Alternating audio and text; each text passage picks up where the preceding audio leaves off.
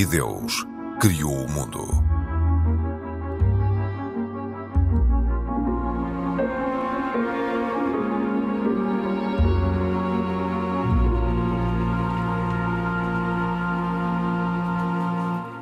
Bem-vindos. O anúncio do Papa Francisco apanhou muitos de surpresa. Dom América Guiar, Bispo Auxiliar de Lisboa, vai ser um dos novos 21 cardeais. Vai ser criado cardeal a 30 de setembro, pouco antes de fazer 50 anos. Para a Conferência Episcopal Portuguesa, esta nomeação é o reconhecimento do trabalho de Dom Américo na Jornada Mundial da Juventude. Ele que soube da notícia quando estava em Setúbal a organizar os kits de recepção aos peregrinos. Portugal passará assim a ter seis cardeais. Este é um dos temas deste E Deus Criou o Mundo. Eu sou a Cristina Esteves e estou com Mohamed Ibrahim, da comunidade islâmica, Pedro Gil, católico e Cassor, judeu. Este é um programa da autoria de Carlos Quevedo, produção de Cristina Condinha e trabalho técnico de João Carrasco. Olá a todos, bem-vindos. Pedro Gil, vou começar uh, por si. Vamos começar, a, a, começar por falar de Dom Américo Aguiar, uh, responsável pela organização da Jornada Mundial da Juventude. Dia 30 de setembro teremos um sexto cardeal. Conhece Dom Américo Aguiar? Conheço desde que ele tinha 26 anos. E quem é este homem que vai chegar a cardeal antes de completar 50 anos?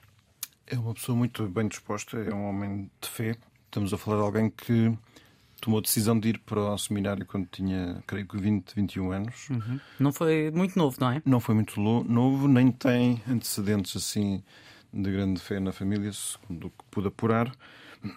E, portanto, não, não é uma vocação. É uma vocação madura. Uh, Refletida? Não, só pode ser porque há 20 anos atrás, ou 25 anos atrás, Portugal não era um país mais favorável à fé do que é agora e, portanto, não, não é que as coisas estivessem já atadas por, por assentos ou por descontado ou por suposto. E, portanto, o que significa até uma certa. Estamos a falar de uma pessoa que já teve, inclusive, aquele percurso de experiência autárquica. Sim, e, foi portanto... político. Aliás, ele tentou conciliar, uh, de algum modo, a fé que tinha com a política. Foi militante do Partido Socialista e foi deputado municipal em Matosinhos. E, portanto, quem tem esse tipo de experiência tem, tem, vamos dizer assim, o caminho na vida aberto. Portanto, ele não é, foi por falta de oportunidades na, na, na vida que, enfim, como se fosse o último recurso. Epá, não consigo fazer nada para o seminário, não, não tem nada a ver com isso. Portanto, porque há, há vários que fazem isso, não tenho nada para fazer. é o último recurso para o seminário. Oh, não, não dessa, dessa, dessa, maneira não, mas podemos considerar que durante muito tempo houve muitas famílias que enviavam os filhos para o Sim. seminário por não terem alternativas, não é? Mas neste caso, vamos voltar ao, Dom Américo. Neste caso, certamente é que não foi assim. Portanto, nós podemos só ler por trás desse gesto um processo de amadurecimento interior profundo e uma qualquer experiência que não é uma experiência meramente humana, porque a vida sacerdotal não tem atualmente grandes recompensas humanas, não é? Portanto, não, não, há, não há uma gratificação e a vida não está difícil para ser E esta é uma recompensa. Isto não é uma cardeal? recompensa cardeal. Não? Eu não, eu, eu não Como sei, é que viu acho... esta nomeação? Era esperada ou não era esperada? Não, foi surpresa para todos. Já se falava? Para ser cardeal, não, bem, talvez porque tudo é possível, quer dizer, com este Papa tudo é possível e, portanto, já era possível também pensar nisso. É? Então eu vou-lhe dizer, eu, eu acho que, não sei se saberá, mas eh, ele, quando entrou no seminário aos 21 anos, tinha uma alcunha. E sabe qual é que era? era cardeal, cardeal Américo. Mas isso pela razão simples de que o Porto já tinha tido um cardeal que se chamava Américo. E, portanto, é por essa hum. assimilação. Não era uma premonição. Bom, pode ter sido também uma premonição, mas, mas uh, tinha, essa, tem, tinha tem essa explicação. Uh, pronto, eu acho que é preciso, de qualquer forma, perceber que Cardeal não é assim uma espécie de prémio Nobel ou, ou os Oscars do cinema, não é? Ser cardeal é ser uma pessoa que tem que colaborar com o Papa e não é pelo, pelo significado servil que isso tem. Tem a ver com o tipo. Oh, Pedro, deixa-me só fazer uma pergunta. Vai ser colocado em Roma? Não, os cardeais, o cardeal Clemente está cá e, e, não está colocado. É cardeal e não está cardeal, colocado. Dom Manuel, mas como o Dom Manuel, em princípio, também vai sair de, de, de, de Patriarcado em Lisboa. Há cardeais. Poderá ser, Todos poderá os cardeais... ser o Dom América guiar o Cardeal Patriarca de Lisboa? Como digo, com este Papa tudo é possível. Portanto, não, não isso é uma não, possibilidade. É que, é que, é que essa. Já parece... ouviu algo nesse pode sentido? Ser, pode ser. Isaac. Quer dizer, eu não ouvi, mas eu acho que é uma possibilidade. Sim, até este domingo era uma impossibilidade porque não se conhecia nenhuma diocese onde houvesse dois cardeais simultaneamente, ainda que um fosse emérito, que seria o caso de Lisboa. Ele... de Lisboa. Só que, precisamente no dia em que foi nomeado do América, foi também nomeado o novo Bispo de Madrid, que tomou posse há dois dias. Dois também. E também as aulas estavam em emérito. Portanto, aqui eu até, para mim, até felizmente, eu sei que há pessoas que ficam desassossegadas com isso, mas este Papa está a pôr em causa muitas regras que solidificaram com o tempo e que não, não são, não Cristina, são se me permitir, se me permitir Permite, falar um sim. bocadinho sobre o, o Sim, já volto ao Pedro e também quero ouvir, e eu, também eu, quero ver, ouvir o, o, Ibrahim. Eu tive, eu tive um, um, breve contacto com o, com o Bispo Américo da Guiar uh, e foi, por acaso, mais ou menos, penso que foi em março de, do ano passado, em Fátima, num encontro internacional de turismo, em que ele teve uma intervenção muito interessante, que tinha a ver principalmente com, com as Jornadas Mundiais da Juventude, em que achei muito interessante a forma como ele falou para a plateia. A plateia, é ela que era essencialmente profissionais do turismo, nacionais e internacionais, em que ele uh, quis pôr ali num discurso muito fácil de entender que não havia exclusividade nenhuma de nenhum agente turístico para as Jornadas Mundiais da Juventude, em que ele claramente depois ali disse assim: isto está aberto para todos. Todos vocês que estão aqui vão ter o nosso apoio também, mas não pensem que a Igreja Católica Portuguesa vai ter, imaginem, uma agência de viagens que iria uh, ser exclusiva, por assim dizer, de, deste, deste. Ninguém é beneficiado, uh, nem ninguém é relegado. Exatamente. Uh, e eu ouvi-o muito atentamente e depois, no final, tive a conversar um bocadinho com ele, uns minutos, uh, na vertente, essencialmente na vertente do turismo, onde eu, a, a minha, digamos que a minha ocupação principal profissionalmente, e uh, achei-o uma pessoa. Já tinha tido na intervenção dele essa, essa ideia, ele tem um discurso tão, tão fácil, tão claro que é daquelas pessoas que ninguém pode dizer assim: olha, eu não entendi nada do que o homem disse. Não é um filósofo, não é? Concordas, não é? Não tem, não tem aquelas, aquelas intervenções. Mas ainda é novo. Sim, é um homem. E, e além disso, e isso é outra característica muito interessante, deve é... ser dos cardeais mais novos. Pois, Pedro, era, era uma questão que eu também ia colocar. Não é usual alguém chegar a cardeal com menos de 50 anos, ou é? Não, não é não usual, é. mas acontece. Ele é o segundo cardeal mais, mais novo neste momento. Uh, o cardeal Dom António Ribeiro também foi também cardeal foi. muito novo. Também foi. De vez em quando acontece, mas não costuma ser o normal. Eu... Ele que pode depois uh, votar para a eleição do novo, do novo Papa. Deste Papa e de muitos outros, e por cuidado que tem. Sim, sim. Até pode ser Papa. Até pode e, ser Papa. inclusivamente pode ser Papa, porque não? Eu, eu conheço pessoalmente e já tivemos muitas conversas, como digo, eu conheço desde que ele tinha poucos meses de padre, foi num congresso de comunicação da Igreja em 2002, em concreto. Foi o meu primeiro eh, encontro das jornadas de comunicação da Igreja. Eu também estava há pouco tempo nas funções que tenho. Eh, e sempre apreciei muito nele, não só as qualidades pessoais, mas também uma forma muito realista de olhar para os problemas eh, e de os desejar resolver. Também é um homem munido de muita paciência para lidar com uma velocidade institucional que a Igreja tem, que não, que não é sempre mais apressada e os, as pessoas de comunicação tipicamente gostam de ver reações rápidas e nem sempre se encontram. Ele tem tido paciência no meio disto tudo da, da Jornada Mundial da Juventude, até porque ele fez declarações Sim, é que caíram a, a que suscitaram polémica. Sim, ele está, está, está sujeito a uma, uma exposição Um prolongada que é muito dura também e é difícil em que não só a própria exposição é difícil, como ele, além disso, está a liderar uma máquina muito complexa de um evento muito complexo que, de qual não há muita experiência antecedente e não se vai repetir tão cedo aqui em Portugal e, portanto, que ele, como ele próprio diz que ele sobrevive a isto, já será muito bom e eu acho que ele vai sobreviver, claro. Eu tenho muita estima pessoal por ele. É...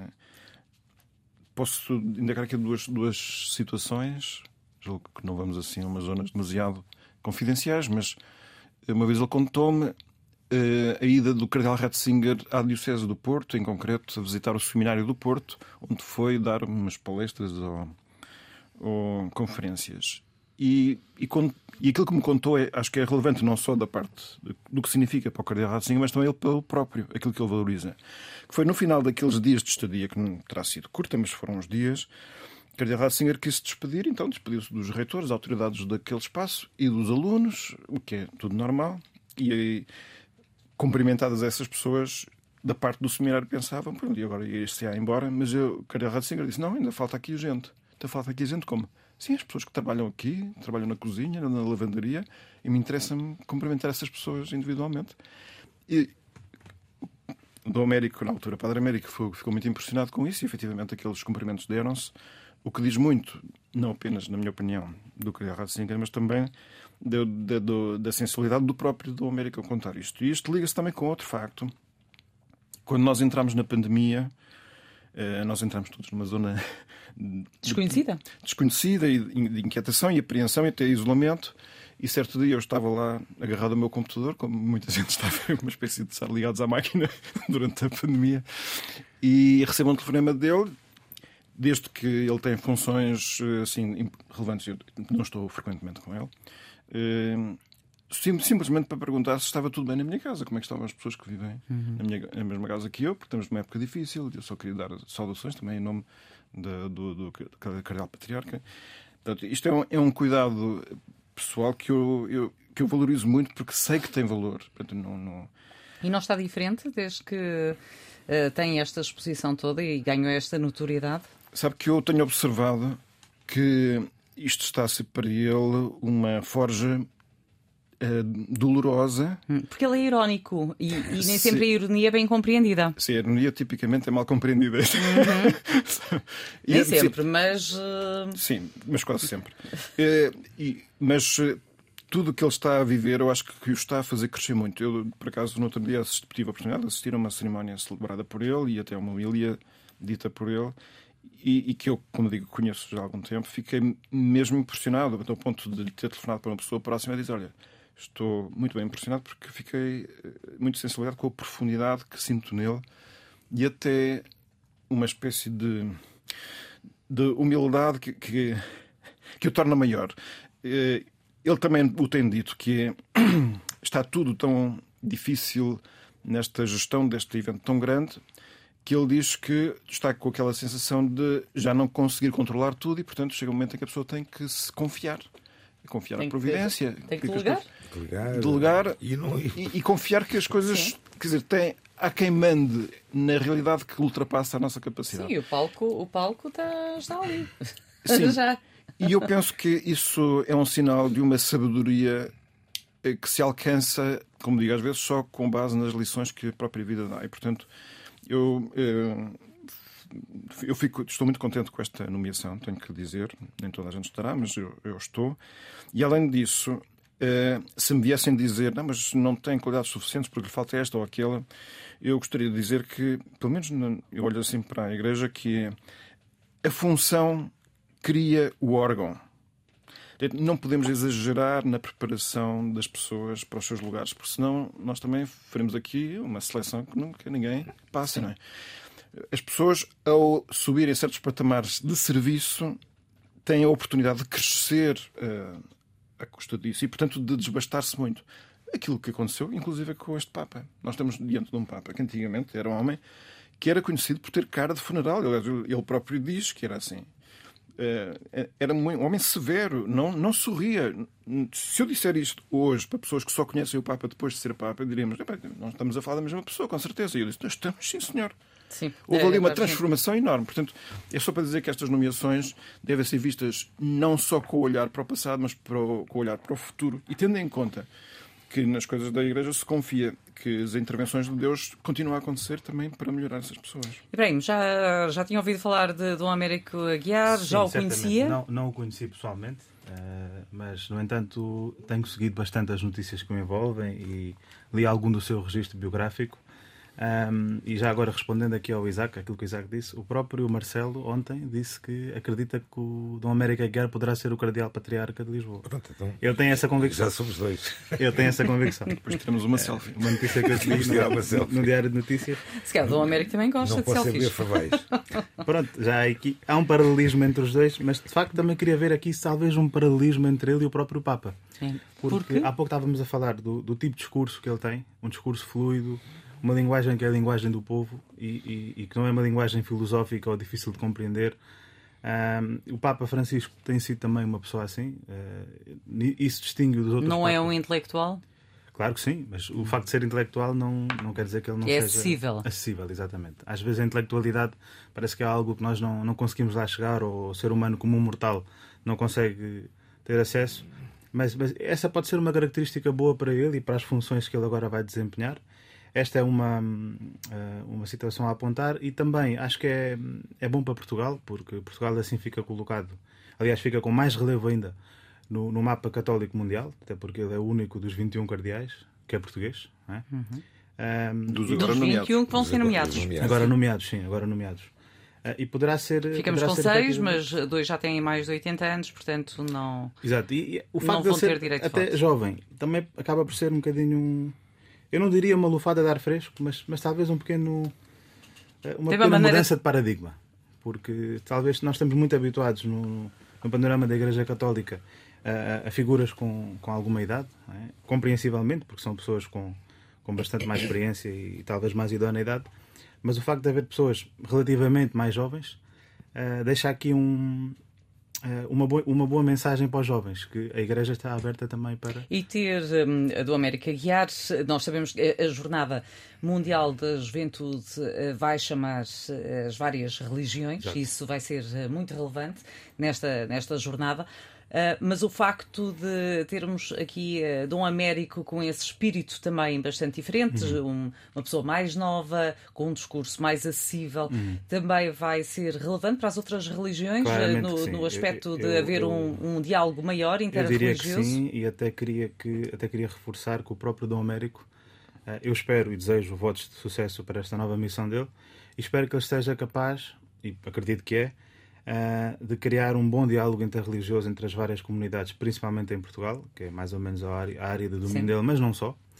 Um, e a, própria Jornada Mundial da Juventude será uma boa oportun- oportunidade para isso, uh, sendo que a própria Mesquita de Lisboa e também a Sinagoga fazem parte do roteiro uh, dos locais a visitar pelos jovens. Sim.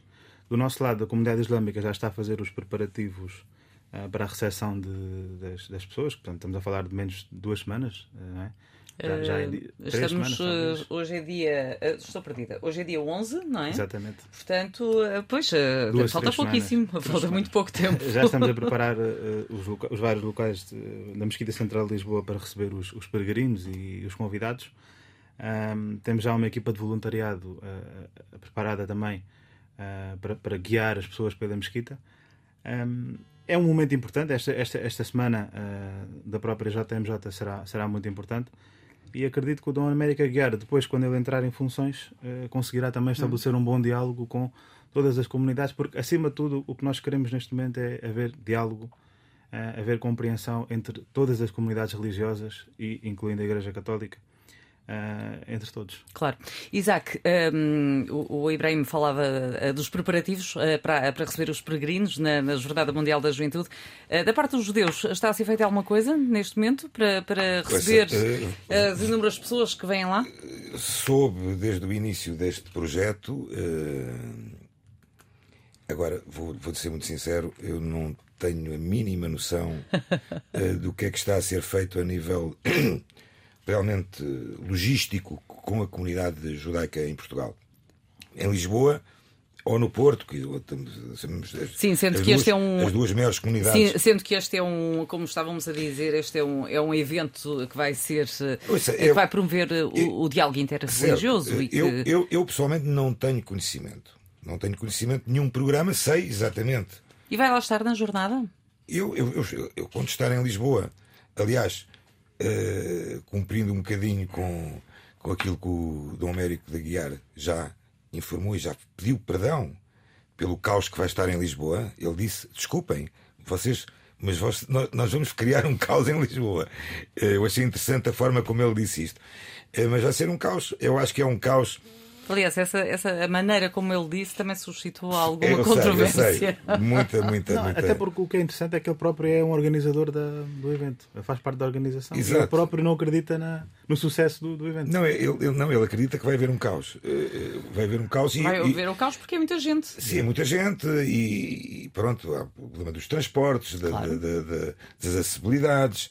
Eh, agora, eu, eu conto estar em Lisboa nessa altura e com certeza que irei estar presente em alguma das, das cerimónias, das cerimónias, com- e vão ser, e vão ser vários, certeza, e vão ser certeza. vários que, eh, que vão existir durante aquele, daquele período, que ainda são alguns dias, que aqui vai de- decorrer. Deixa-me só Oh, dizer. oh, oh, Cristina, já agora desculpa, só podia fazer uma pergunta ao Pedro, que o Pedro é que é o expert nisto. Pedro, Não existem despromoções na Igreja Católica. Um cardeal não pode voltar a ser bispo.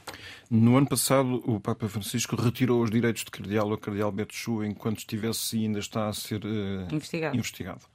Portanto, isso pode acontecer. Pode claramente. acontecer, Sim, sim. mas não é normal. Não, felizmente. É excepcional. Felizmente, estas situações assim de comportamento. tem a ver com a lei canónica. Sim, tem a ver com. Já com factos dos quais existem indícios, não está provado, enfim, e então Pronto, era, uma, era uma dúvida Sim, que eu não, tinha. é possível, claramente. E entretanto, hoje também ficámos a saber que o tal monumento eh, às vítimas de abusos sexuais eh, por membros da Igreja Católica, afinal, não vai ser inaugurado na altura da Jornada Mundial da Juventude. Isso para mim é uma novidade porque eu não estou informado, mas. Soube- soubemos hoje, mas a do América Guiar também disse hoje que não sabia. Então, isso é, é sinal, do, é Essa sinal do caos, estavas a falar de um Então, o caos. caos, então, o caos É está, caos. está instalado mesmo. Pronto, muito bem. Vamos a, passamos, passamos agora em frente porque eu quero ouvir o, o Ibrahim, porque há uma, uma celebração muito importante eh, para, os, para os muçulmanos eh, que foi agora, foi há Foi poucos semana. dias, foi há semana. pouquíssimos dias e muita gente não conhece esta, esta celebração que é, e corrija-me se eu eh, tiver a pronúncia errada, que provavelmente terei. Eid al-Adha. Em. É português, festa do sacrifício. É Eid mais prático é dizer isso assim. Diga-nos exatamente hum, o que é a festa do sacrifício hum, que sucede à, à, à peregrinação a Meca, portanto, muda aqui eh, as datas, vai mudando as datas. Exatamente. As datas mudam, efetivamente, porque, como sabemos, o, o calendário islâmico é um calendário lunar. Portanto, Sim. todos os anos recua cerca de 10 a 11 dias. E por isso, todos os anos, a data, obviamente, altera. Este ano foi no dia eh, 29 de junho. É 1 de julho. Eh, espera aí, agora estou um bocado Foi de trocado 29 de junho a, a 1 de julho. São vários dias, não é? Sim. Foi- pronto, sim, sim, exatamente. 29 de junho é 1 dia, de o dia julho. principal foi o dia 29. E efetivamente esta festa faz parte eh, do ritual da peregrinação. Aliás, o, o culminar da peregrinação é o dia do Eid al-Adha, que significa precisamente a festa do sacrifício. Esta é uma das celebrações religiosas mais, significativa, mais significativas no Islão e comemora eh, o sacrifício, aliás, a disposição do profeta Ibrahim, Abrão, o patriarca Abrão, em sacrificar o seu filho como um acto de obediência a, a Deus. Ele era uma pessoa que eh, estava à espera de ter filhos durante muitos anos e finalmente quando Deus lhe anuncia eh, que irá eh, efetivamente conseguir eh, conceber um, um filho, eh, sua, a sua esposa Hajar, eh, Não era esposa. Esta é uma parte em que nós divergimos. Isso. É uma parte em que nós Narrativas divergimos do, do judaísmo.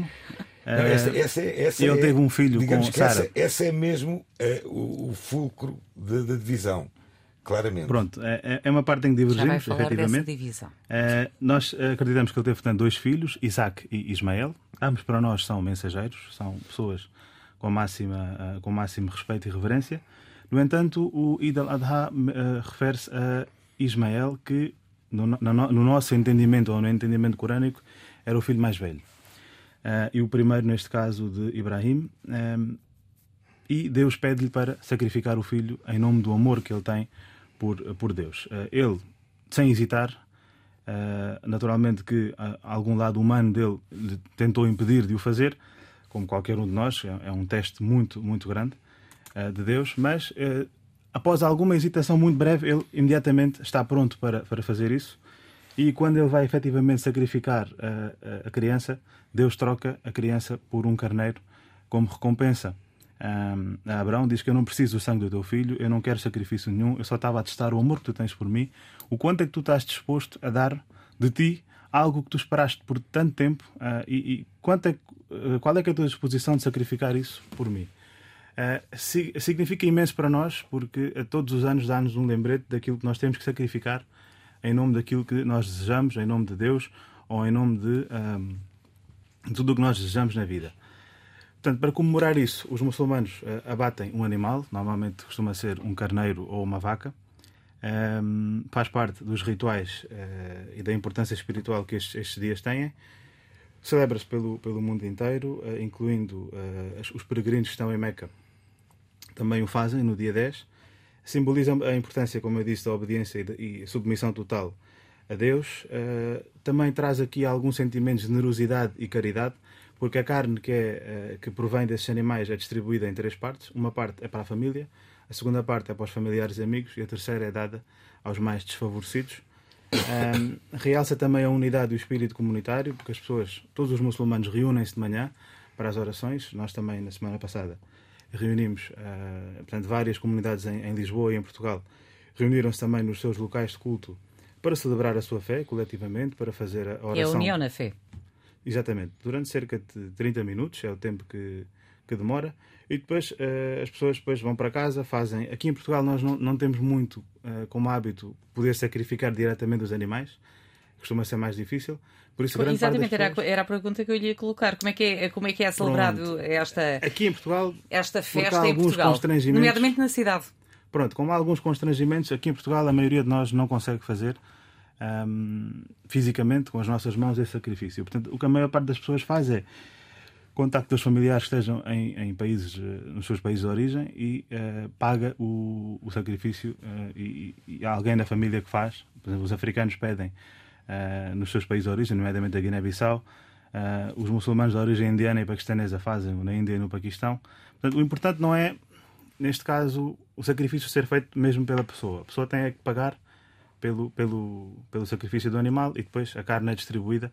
Naturalmente que a carne, nesse caso, não, não vem para Portugal, claro. aí nós pedimos para entregar a totalidade para, para os desfavorecidos. Uh, mas, mas é uma forma de homenagearmos Abraão e o sacrifício que ele fez uh, e a mensagem que ele deixou. Agora, o, o ato de sacrificar é simplesmente tirar a vida por algum método ou, ou tem um método próprio?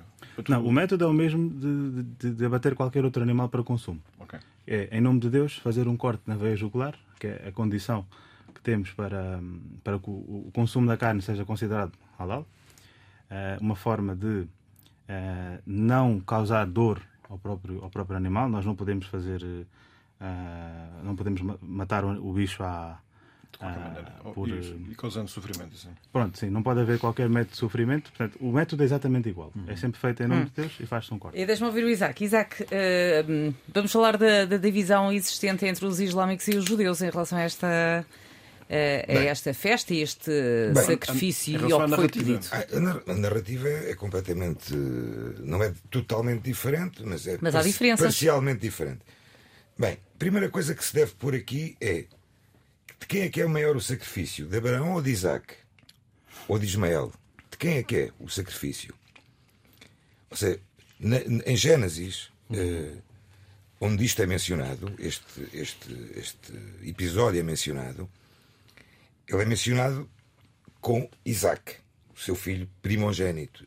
No judaísmo, uh, o filho primogênito é o filho, portanto, o filho de, da mãe, ou seja, um filho de uma mãe, uh, uh, digamos que a mãe legal, legítima, legítima uh, fruto de uma primeira gravidez. Isto, esta, o, o, facto de ser primogênito, e que depois iremos ver, poderíamos falar em outras situações em que o primogênito judeu tem outras, outras atributos que tem que fazer, ou que tem, ou que tem por ele. Por exemplo, o primogênito judeu tem que jejuar na véspera de Pesach. Porquê? Porque Deus salvou os primogênitos. Uh, e os outros não têm que o fazer. E os outros não têm que o fazer. No fundo, na Akedah, ou seja, que é, que é o que nós chamamos como o sacrifício de Abraão, na verdade por Isaac, uh, o que é que nós notamos? Uh, notamos principalmente a disciplina com que o patriarca Abraão tem da palavra de Deus. Eh, há uma grande discussão em termos de interpretação de qual é que era a idade de Isaac, por exemplo. Eh, Rashi, que é um dos maiores comentadores da Torá, um célebre rabino francês do século, do século XI, diz que Isaac podia ter na altura 37 anos. Como assim? Não, não dá ideia, mas. Não, não, é que. Sim. Obviamente que temos outras interpretações. E Benézera diz que tinha 12. Por exemplo, para o, para, para o, para o, o culto muçulmano, eh, porque é que as crianças são, são, são circuncisadas aos 13 anos? É precisamente pelo facto também de Ismael ter sido Tem, tem, aparentemente isso. circuncisado aos 13 anos. Eh, Ismael é, obviamente, um filho de um filho de Abraão, mas é um filho de, de- de- uma escrava, que era Agar. Agar era uma das escravas. O que não deixa de ser mencionado neste mesmo texto de Gênesis, se lermos atentamente, eh, em que é mencionado que Ismael será o rei de uma grande nação. E a partir daí, esta narrativa com Ismael desaparece no Velho Testamento. O que faz-nos pensar que a, a, a sequência, ou seja, os nossos patriarcas são Abraão, Isaac e Jacó. e Jacó. Porque senão teria sido Ismael. Pois. E não, não é, não é Ismael. Eh, no, no facto de- de- do sacrifício de, de Abraão por Isaac, também acontece a situação em que Deus indica, instrui o, patriarca Abraão sacrificar o seu filho, matá-lo. E quando ele está a fazer o ato, ou vai fazer o ato, Deus diz-lhe: Não, então vamos fazer, vais fazer um sacrifício, eh, o sacrifício De um animal. de um animal. Que na verdade, na verdade, nos dias de hoje não existe no judaísmo nenhuma celebração específica e especial para isto. Eh, no fundo, aqui é, eh, na minha opinião, uma das grandes, se não a, se não, se não a gostava- maior, a Gostava maior de fazer um comentário, porque nós estamos aqui e, e Sim. se calhar muitos ouvintes podem não, não perceber, mas porquê que há duas narrativas tão diferentes? Portanto, então nós temos a narrativa judaica, que é partilhada judaico-cristã. judaico-cristã, portanto partilhada pelo cristianismo, que assenta com base nos relatos feitos por Moisés em livros cuja eh, origem nós sabemos recuar mais ou menos, acho que ao ano 600 a.C. São os livros que a seguir ao, ao desterro da, da Babilónia, Babilónia. foram recolhidos e por Esdras e foram todos lidos numa cerimónia, enfim. Esse- essa narrativa está estabelecida desde então. E agora, no século VII, há uma nova narrativa, que é aquela que aparece no, no Corão. E nós podemos dizer, "Não, mas porquê que a narrativa do Corão, que é diferente, como vimos, acabamos de ver, da, da Bíblia, porquê que há de valer mais? Só vale mais para os muçulmanos porque os muçulmanos olham para o Corão não como um livro escrito por homens, mas por um livro escrito da, da autoridade de Deus. E, Um livro divino. a autoridade tem que ser máxima, já que o seu autor é Deus. Mas a Torá é, é um livro divino também. Mas, mas o seu autor não é Deus diretamente. Foi Moisés que o traz Foi escrito. através de Moisés. Sim, mas é que o através não existe no Corão. Esse é que Tá é bem, o ponto. tudo bem. Mas na, na visão A relação é islâmica, direta. A relação é direta. que eu dá para perceber que eu não partilho. que Nós aqui confusões. Eu estou aqui é Não só para, fazer isto é só para eu tentar perceber, é, mas porquê esta eh, determinação dos muçulmanos em contrariar uma narrativa que é muito anterior, que tem muito mais tradição do que aquela que apareceu. E tem a ver com o facto de que, ainda que a narrativa mais antiga e por, por essas razões também, em parte, mais credível do ponto de vista histórico, eh, é uma diferente da do Corão e, no entanto, preferem a do Corão. Porquê? Porque o autor é outra, é outro, é outra pessoa, não é um homem, é Deus. É, é uma visão que, como digo, é aquela que. Um dos elementos que nos separam aqui nesta, E, nesta Eu até conversa. diria, quer dizer, a diferença não é assim. eh, Há assim, diferenças. ambos concordamos que eh, Ismael foi o filho mais velho. Para o judaísmo, não. Não. Não. Não. Não, é, Ismael- mas é, é que as narrativas, neste ponto e e em muitos outros, até mesmo várias coisas sobre a história dos judeus, não, não, não encaixam, são versões diferentes. E como digo, da parte do mundo islâmico, que eu compreensivelmente, a ideia é se aquele livro é divino, nós nem sequer devemos estar a, a estudar as Claro, condições claro. em que foram escritas. Claro. Porque é pôr, estamos sempre ali próximo de pôr em causa Deus, não é? Ibrahim, eu gostava, eu gostava também que, que- que falássemos hum, de, outra, de uma situação que eh, tem a ver com, com um cristão eh, que eh, publicou no Facebook uma passagem bíblica eh, nas vésperas da festa do sacrifício. Ele, que, é, que vive no Paquistão, e relembro que é cristão, entre a passagem. pela minha liberdade, tirei só uma parte do que ele publicou e uma parte dessa passagem refere esses sacrifícios são oferecidos a demónios e não a Deus. É uma parte. O que é certo é que eh, houve cristãos a fugirem por recearem eh, represálias.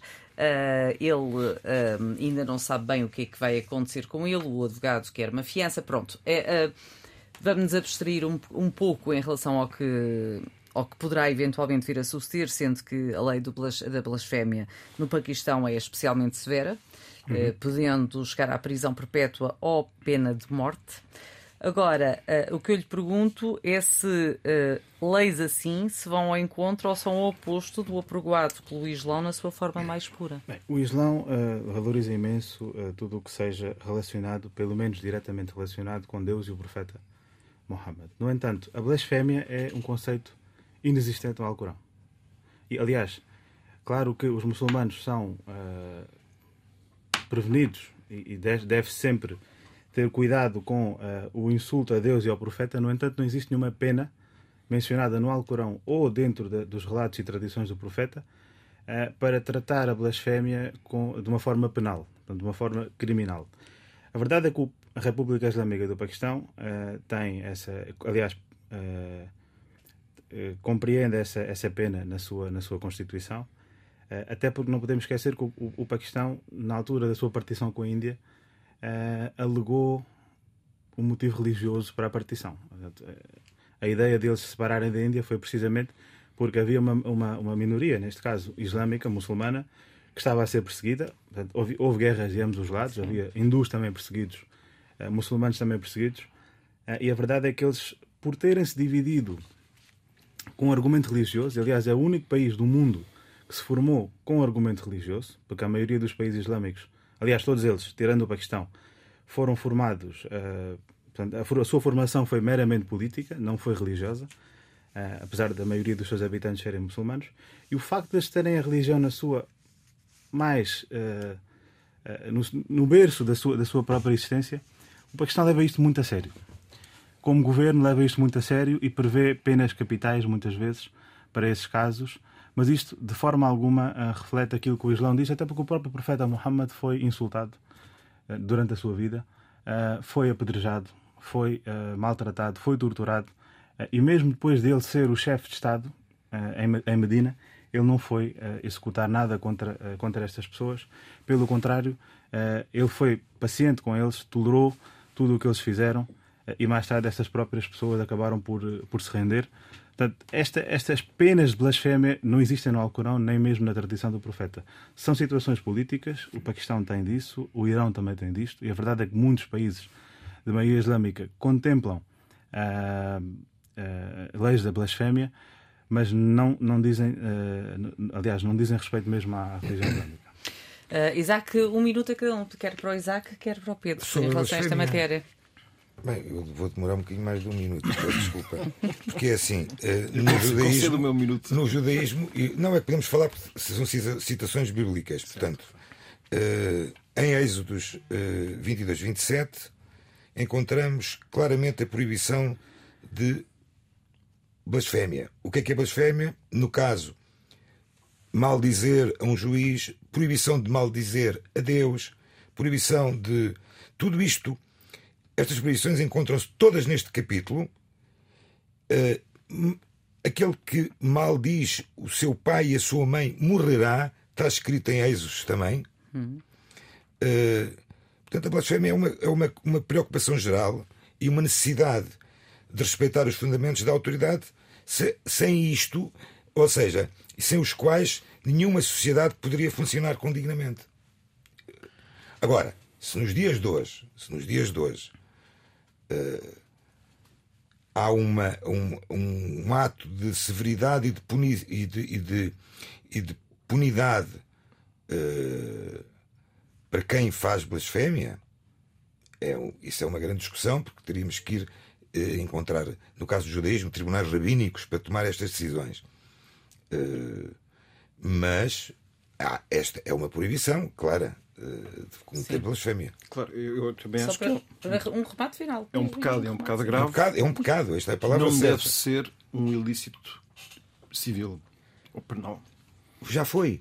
Eu, eu bem, sei. Já foi. Eu, julgo que não, mas não pode ser. Agora não dou-vos 30, um... dou 30 segundos para as recomendações. Pedro, começar por si. Há uma aplicação feita pelo Patriarcado de Lisboa chamada quovadislisboa.com onde é possível através dessa aplicação, ter uh, sugestões para visitar monumentos religiosos em Lisboa, rezar, saber onde é que há confissões e missas em língua estrangeira, por exemplo, e seguir rotas ou percursos sugeridos e até ter uma agenda de eventos que são todos fantásticos. Bem. Eu queria, aproveitando que estávamos a falar há pouco, deixar o convite generalizado para toda a gente visitar a Mesquita Central de Lisboa, a partir principalmente do dia 1 de agosto, uh, portanto, sem, sem, sem marcações.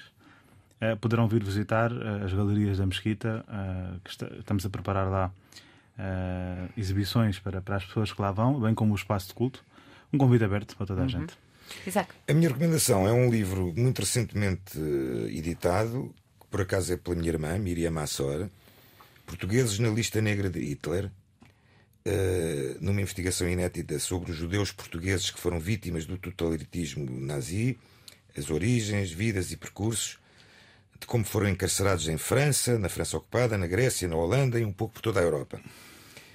Uh, a Miriam inclui também neste livro as memórias dos poucos que sobreviveram ao Holocausto, narradas pelos próprios ou quase sempre pelos seus descendentes. Ah, acho e que será um livro muito interessante. Fica a sugestão, meus senhores. Muito obrigada. Voltamos a ver na próxima semana. Quanto a si que esteve connosco, muito obrigada. Até para a semana.